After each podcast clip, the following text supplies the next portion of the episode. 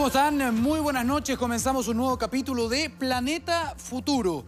Y queremos iniciar esto con un concepto, con un prototipo que probablemente le llame mucho la atención ahora que estamos hablando de la electromovilidad y que está dominando diferentes tipos de transporte.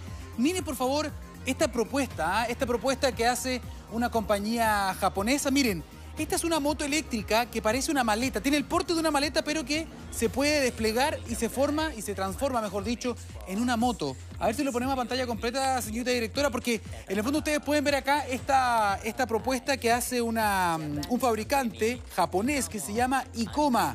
Esto que ustedes ven ahora se llama Tatamel Bike. Es una pequeña moto eléctrica urbana que puede plegarse en forma de maleta y que cabe debajo de cualquier escritorio.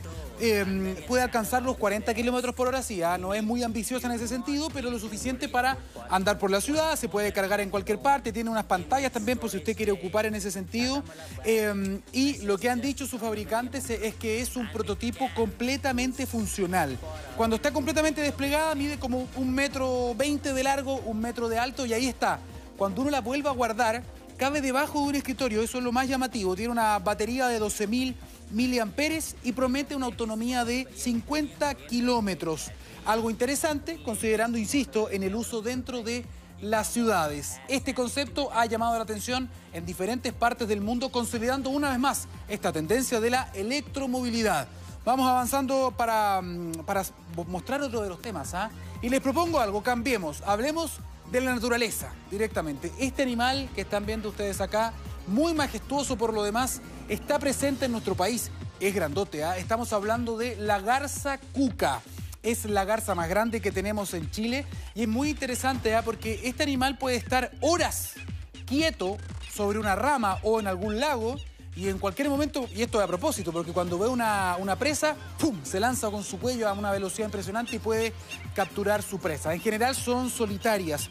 ¿Por qué estamos mostrando, por qué estamos mostrando esto? Porque tenemos otro apoyo también preparado donde vemos que se descubrió en el lago Budi, que es uno de los eh, el único lago salado que hay acá en América del Sur y que estamos viendo en esta imagen, gentileza también de unos fotógrafos profesionales que descubrieron este lugar en el lago Budi con la colonia más grande de garza cuca de nuestro país. Un tremendo hallazgo, esto no es muy común de poder eh, observar y se ha logrado esto entonces, esta bandada se ha documentado una colonia de 67 garzas cucas conocidas como Ardea Cocoy y esto constituye una de las más importantes para Chile siendo la más numerosa desde mm, de la que se tiene registro hasta este momento. Tremendo hallazgo, muy bien por la observación. Vamos a seguir avanzando y hablemos nuevamente de transporte, pero no de uno actual, sino que de uno que probablemente va a estar presente en las ciudades y que hace algunos años se comenzó a conversar mucho. ¿Le suena este concepto el Hyperloop o el Hyperloop?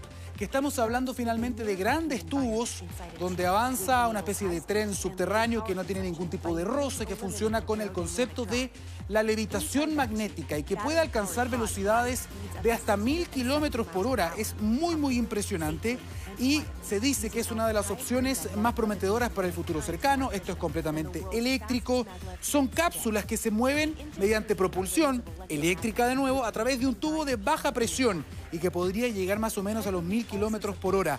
Hay diferentes empresas que están trabajando en diferentes partes del mundo, tanto para el transporte de carga como para el transporte de personas entre países y entre ciudades en cosa de minutos. Algunos dicen que podrían ser entre 5 y 6 veces más rápida que los aviones y obviamente con menos contaminación.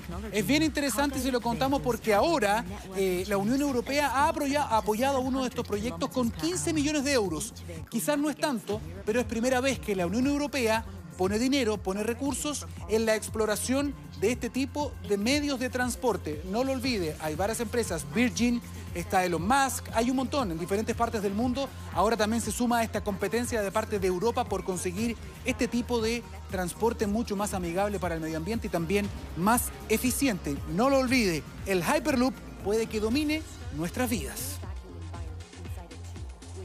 Vamos a continuar también, y esto ha estado en diferentes portadas del mundo porque se ha hablado mucho de edición de plantas para cultivar carne o cultivar plantas para cultivar carne. ¿De qué se trata todo esto? Es como confuso, ¿cierto? Bien, una de las estrategias para poder reducir el impacto, la huella de carbono de la industria de la carne es la carne cultivada, es decir, la carne hecha en laboratorio, donde se sacan un par de muestras de células de tejido animal y uno puede cultivar la carne para que crezcan, para que crezca el músculo, el cartílago, la grasa y generar una carne real, pero sin el sufrimiento animal, sin el consumo de agua y sin la generación de metano que generan estos animales. Bueno, ¿Por qué le contamos esto? Porque ahora en Europa una empresa descubrió que puede cultivar cebada editada genéticamente porque la cebada, y aquí en esta cebada especial, crece algo que se llama factor de crecimiento.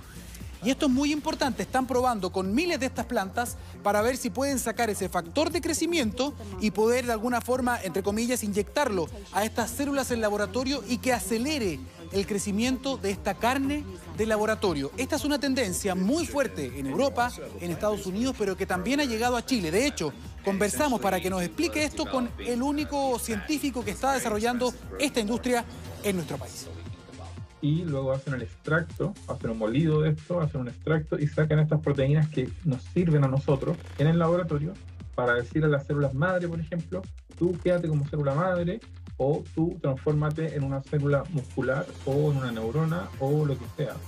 El beneficio de esto es que eh, mientras más barato sea la producción de, estos factores de crecimiento, más costo competitiva va a ser la carne cultivada en el futuro, ojalá cercano. Muy bien por este avance. También queremos eh, aprovechar de recordarle algo. Este domingo es el Día Mundial en contra del cambio climático, de la concientización del cambio climático. Y queríamos destacar una iniciativa muy interesante porque uno de los principales desechos que generamos en las ciudades no es el plástico, no, no es el papel, no, es el agua que utilizamos. Por lo tanto, esta iniciativa que se ha desarrollado, eh, que son las biofactorías. Hoy día y desde el año 2013, Aguas Andinas acá tiene estas biofactorías que han sido destacadas a nivel mundial, incluso en las COP. ¿Qué es lo que hacen ellos? Tratan el 100%, no una parte, no, el total de las aguas que utilizamos en las casas. ¿Para que Las tratan y las devuelven para poder ser utilizadas, por ejemplo, en regadío y además de obtener otros productos. Sin embargo, y esto es muy muy importante ahora que estamos en contexto ya no de mega sequía, de hiper sequía. ¿Por qué? Porque han firmado un convenio muy interesante entre los regantes, esta empresa también eh, Aguas Andinas, para comenzar con otro concepto que es el reuso del agua. ¿Cómo así? Van a, van a, la idea es evaluar la posibilidad de construir una tubería, un ducto gigante entre estas biofactorías y mandarles esta agua tratada a los regantes de la primera sección ¿no? Em, del río Maipo. Y esto es muy, muy importante porque ellos, a su vez, se comprometen con, si ustedes me pasan esa agua tratada, yo, de alguna forma, el agua que utilizaba antes para regar, yo la derivo completamente para el consumo de la ciudad, para el consumo humano. Y no es poca agua, es una iniciativa muy, muy interesante también que hemos querido destacar y que hemos estado destacando este tipo de cosas en las diferentes entregas de Planeta Futuro, porque queremos tener un planeta mañana, ¿cierto? Que sea habitable. Vamos a escuchar parte de las declaraciones de lo más importante de este, de este acuerdo.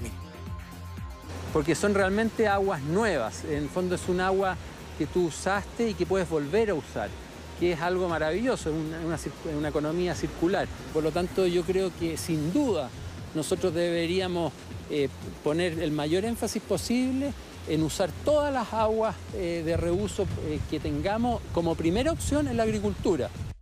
Muy bien ahí por los regantes también por este acuerdo que están haciendo con esta empresa sanitaria. Recuerde, es el día contra el cambio climático, tenemos que ser más conscientes y cambiar también la forma en que estamos consumiendo, no hay otra alternativa.